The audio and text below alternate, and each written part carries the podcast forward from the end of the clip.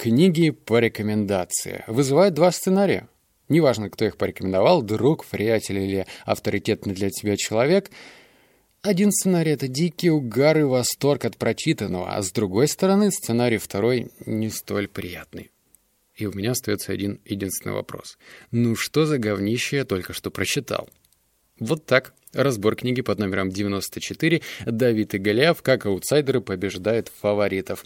И три куцых, маленьких, тоненьких вывода, которые я для тебя достал. Ни больше, ни меньше, правда. Я старался, самому стыдно за себя, за автора и вообще за подобную литературу, потому что, ну, прям плохо. Но э, самая главная цель, которая крутится вокруг всей этой книги, она кроется в названии. И в предисловии, да, черт возьми, в предисловии автор как раз-таки рассказал любопытную историю, что есть вероятность 25-30%, когда слабый, совершенно слабый игрок может победить сильного то есть фаворита. И это вселяет в надежду. Лично для меня это как э, такой зеленый свет или звоночек, когда не стоит ссаться, не стоит бояться и думать, что вот, все уже ниши заняты сильными игроками, они очень мощные, и если они тебя заметят, то растопчат. Нет, не так. Ну, точнее, история показывает такие моменты, когда можно выиграть, а значит, пора что-то делать и не бояться. Итак, поговорим о трех выводах. Первый вывод — это история про то, как в свет появились картины на миллиард долларов.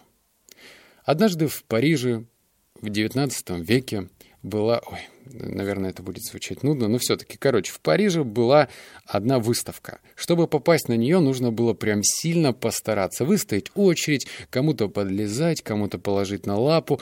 Очень сложно было туда попасть. К тому же картины там ломились, они были развешаны даже на потолках. Но были такие молодые ребята, которые э, возвели в культ импрессионизм. Я не знаю, что это, я даже не стал гуглить, потому что искусство для меня сильно далеко, но все-таки. Эти ребята появились, и они посчитали нужным рисовать совершенно другие картины, которые остальные люди считали пошлыми, неинтересными и весьма странными. Их, конечно же, на эту выставку не брали. То есть даже их однажды взяли, потом посмотрели, что людям эти картины не понравились, и закинули их в чулан. Один даже из этих художников э, закончил жизнь самоубийством. Это очень странно. Но все-таки. В общем, эти импрессионисты объединились и решили, что нужно собрать подобных людей, которые рисуют в таком же странном и непонятном стиле. Арендовали в каком-то отдаленном районе Парижа э, помещение, и просто созвали всех своих знакомых, друзей, приятелей, приятелей, приятелей для того, чтобы эту картинную галерею посетили. И что же мы имеем? Конечно же, все эти Художники, пока они жили, они были бедны и голодали, но они создали, они стали большими рыбами в маленьком пруду, и после их смерти, да, это грустно, эти картины начали стоить миллиарды долларов. Вывод интересен. Не нужно тебе стремиться э, себя вогнать в определенные рамки, если ты не видишь себя в них. Если ты понимаешь, что ты отличаешься, не значит, что стоит, ну, как-то мерить по общему стандарту себя и свою работу. Можно попробовать попытаться создать свой пруд и быть самой большой рыбой в этом пруду. Пункт номер два. Вопрос.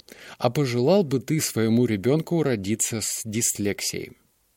Если кто не знает, дислексия — это ну, не то что распространенное заболевание, оно периодически встречается э, в определенных школах у детей, которые плохо дается читать. Например, Илон Маск и, э, если я не ошибаюсь, Ричард Брэнстон э, страдали дислексией. По-моему, про Илона Маска сомнительно, но про Ричард Брэнстон писал сам в автобиографии, что он страдал дислексией. Ему сложно давались чтения, прям очень сложно. Дислексия бывает разного уровня. Когда ты просто на физическом уровне не можешь э, читать, ты не знаю, чтобы прочитать две э, страницы, приходится принимать неимоверные усилия. Это очень сложно. И хоть с палкой стой, не получится. Так вот, вопрос. А пожелал бы ты своему ребенку родиться с дислексией? И вот тебе пример с адвоката, который написан в этой книге. У многих знакомых э, мне дислектиков есть одна общая черта. К моменту окончания колледжа у нас прекрасно развито умение держать удар. Поэтому, оценивая ситуации, мы в большинстве случаев видим преимущество. Положительные, а не отрицательные стороны. Ведь мы привыкли к отрицательным сторонам, они нас не расстраивают. Я много раз об этом думал, приходилось, потому что это определяло, кто я есть. Я не был бы там, где сегодня, без дислексии, и никогда бы не воспользовался тем первым шансом. Если кто не заметил, я вообще не могу выговорить слово «дислексия». И э, эти слова принадлежат самому известному адвокату из Нью-Йорка. Ну, а как известно, адвокаты должны работать с бумагами, они должны очень много читать для того, чтобы понять, в чем заключается дело, где какие есть лазейки и так далее. Но он подумал, что нужно развивать другой навык – умение слушать, умение приглядываться к людям и понимать, а что они пытаются сказать за словами. То есть есть понятие «говорить словами», а есть понятие «говорить жестами». И он приглядывался к жестам, пытался анализировать, понимать, что в действительности кроется за этими словами. И так он стал самым известным адвокатом. И история дислексиков на этом не заканчивается. Некоторые ломаются, но некоторые понимают, что им нужно просто развивать другие стороны. И эти другие стороны, как правило, становятся намного сильнее тех обычных сторон и обычных людей, которые ничего не развивают. Так что помни, если у тебя что-то где-то проседает, если ты считаешь, что где-то ты глуповат, туповат, вот, например, как я, для меня решить IQ-тест — это э, легче закопаться, то знаешь, что просто у тебя наверняка есть те сильные стороны, которые ты можешь так сильно развить, что это даст тебе огромный форум. Пункт номер три. Как индейка на День Благодарения решила проблем с преступностью в одном самом опасном районе Нью-Йорка. Рассказываем. Как правило, в Нью-Йорке, ну, когда рассказывается, точнее, написана эта история, все ограбления, все какие-то мелкие преступления были совершены э, беспризорниками и в целом ребятами, которым было лет 16, 17, 18, 20. Ну, в общем, это были молодые люди, которые жили еще с родителями. И, с одной стороны, офицеры пытались как-то ужесточить меры. Их э, наказывали, делали выговоры родителей, сажали в камеры, сажали надолго в камеры, делали какие-то условки непонятные. Ну, в общем, все шло по обычному стандартному сценарию, как это и шло раньше. И тогда один из офицеров решил попробовать другую стратегию. И Просто он пришел к своему боссу и попросил определенную сумму денег для того, чтобы закупиться на все эти семьи, а, естественно, у них были, ну, я не знаю, как это называется, а, в общем, информация, кто совершал эти преступления, у них были досье.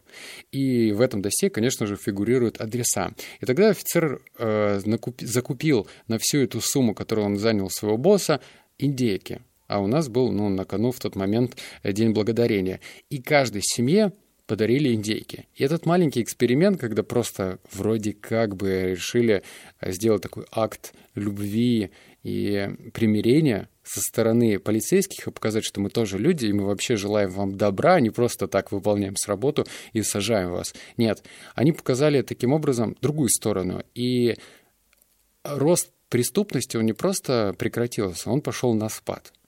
С каждым годом он становился все ниже, меньше и меньше.